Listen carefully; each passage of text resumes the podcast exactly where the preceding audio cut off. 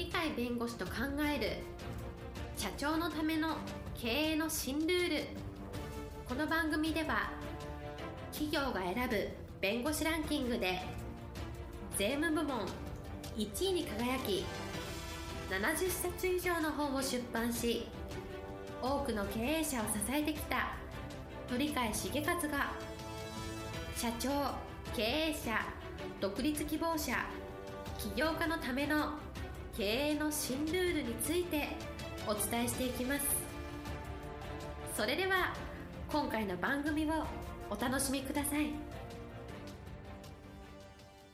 皆さんこんにちは。お元気でしょうか？すべてが元気の源です。鳥海です。はいパラリーガルの高瀬です。今日のテーマはですねアフターコロナ。今のコロナウイルスによって時代が変わると言われているそのアフターコロナ時代はチャンスの時代だと。こういうテーマでありますはい今日のテーマ「アフターコロナ時代はチャンスの時代」ということなんですけれども。やっぱりアフターコロナ時代って時代をつけるのは、はい、今までと考え方とか常識が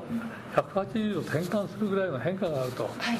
いう意味でアフターコロナ時代って言いますから、はい、なんでそんなことを時代が変わるのかっていうのはコロナウイルスでみんな自宅で自粛してくださいみたいな、はい、あんまり外出ないでくださいっていうのを、ところが会社を動かさなきゃいかんし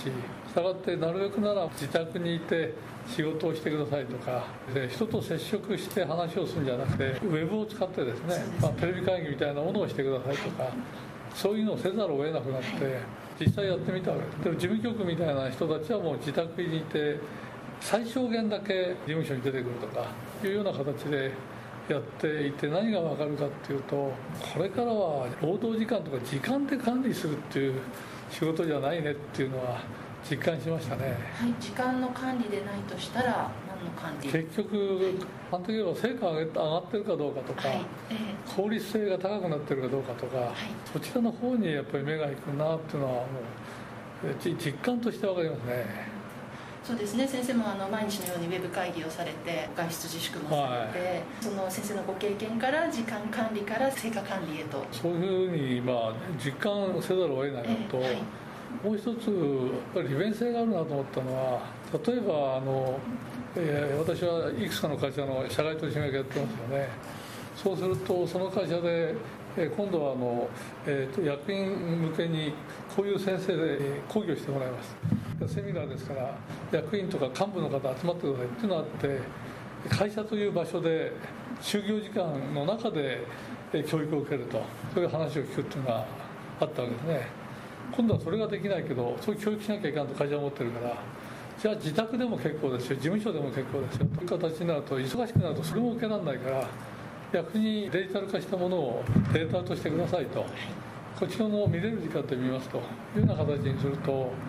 空間と時間というこの両方ともこちらの時間に合わせて教育を受けられる。前はこちらの時間を削って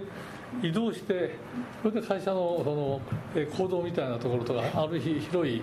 部屋のところで先生の話を聞くということがあったのに無駄な時間って言ったらおかしいです。そういう時間を使わないで講義を聞けると。自分でえ空いた時間でもちゃんと聞けると。そのために教育効果も上がるだろうし場合によってはそういうデジタル化されたものをデータとしてもらってるんだったらそこを繰り返し聞くこともできるというのがあってやっぱり時間と空間を限定して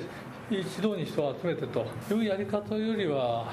どちらかというとデジタル化した世界の中で時間と空間をある程度有効に使えるっていうのを実際経験してしまうと、こちらの方が効率いいねと、セミナーも空間と時間先生と受講者無理やり時間に合わせてそこの場所に集まるという。これは当たり前としてきたんだけども。話を自分が聞く姿勢のある時ゆとりのある時必要がある時聞くって何回も聞くとかそういうことができるっていうのがやっぱりデジタル化したものを利用した場合の時間と空間の使い方が非常に効率いいですよ。だからこういうのを経験してしまうと人と会う時も時間と空間を一定のところに合わせるっていうと移動もあるし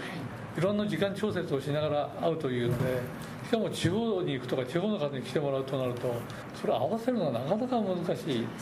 しかも複数の人は絶対必要だっていう場合にはお互いに例えば3人3人だとしたら6人の調整するっていうのはなかなか難しくて現実には1週間じゃ無理で1ヶ月先だとか2ヶ月先って意外とあるんですよね、今だったらほぼ1週間いらないよね。そうですねウェブだったら、うん、数日でもいいしもう明日でも時間調節して1対1だったらいくらでもいいですよっていういつでも大丈夫っていう体制が作れるからこれの方が効率は上がりますねそうですね。その季節してまあそういったのを経験することになってその効率性の良さに気づくっていう、うん、そしたら何が起こるかっていうと、え別に仕事の成果って一定の場所と一定の空間で上げるんじゃなくて仕事の内容にもよりますけど人と会ってとか人と接触してその上で説得するっていうのはあるだろうけどこの接触の仕方も今までは本当に目前で会うという発想があったんだけどテレビ会議でも十分会えるんででそういうことを考えると一日中一定の空間に縛り付けて労働時間で規制して成果を上げろっていうよりは自由な時間で成果を上げろよと。ある程度の規制があるにしてもそういうふうにした方が成果が上がるだろうと。そうすると8時間労働しなければ成果上がらないかと。そうじゃなくて効率のいいやり方をすれば午前中だけ仕事をすれば成果が上がっちゃって今まで1ヶ月上げてた成果を午前中だけで全部上げられると午後は別の形で勉強の時間に使うとか新しい人と人間関係を作るために次の仕事の飛躍の準備としてとかねいろんな形で使えるじゃないですか。そうすると成果を中心に考えると時間と空間の自分の、えー一番のノリのいいところを選んで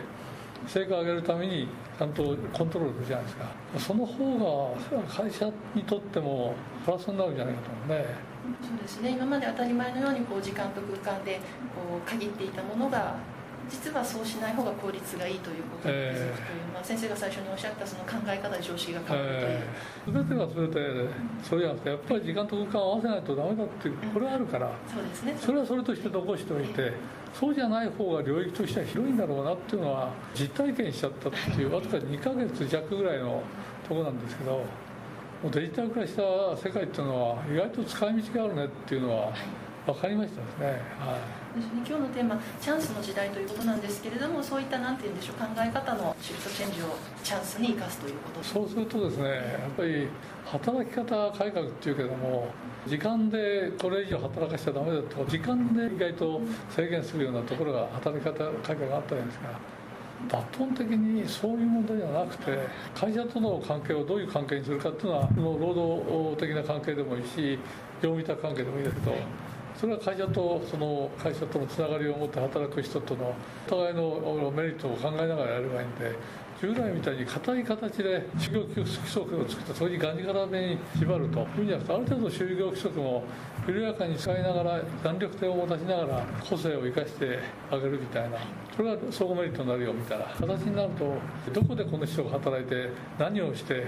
というそこへというのも成果として上がったんだと時間働いてるかどうかを規制するんじゃなくてやっぱり成果のところで評価するっていう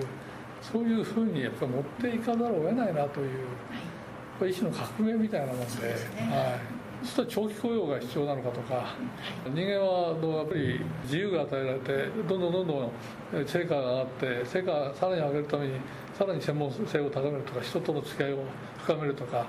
そういう形になってくると要求水準がだんだんだんだん異なってくるんでこう一つの会社の縛りの中に無理やり固定的なその椅子を決めてですね椅子取りゲームみたいなものをさせるみたいな。やり方はあまり効率よくないですよね。でそもそものもう考え方が抜本的に変わるという感じです、うん、それでやっぱりデジタル化っていうものが全部が全部デジタル化できるわけじゃないんだけど逆にデジタル化でできるところにしてやっぱり人間の直接の接触って重要なところがあるからそこのところちゃんとメリハリがつくんじゃないかなっていう感じがするんですね。はい、今日のテーマ「アフターコロナ時代はチャンスの時代」でした元気で今日も楽しい一日をお過ごしください。はいありがとうございました。本日の番組はいかがでしたか？この番組は毎週月曜日7時に配信いたします。それでは次回の配信を楽しみにお待ちください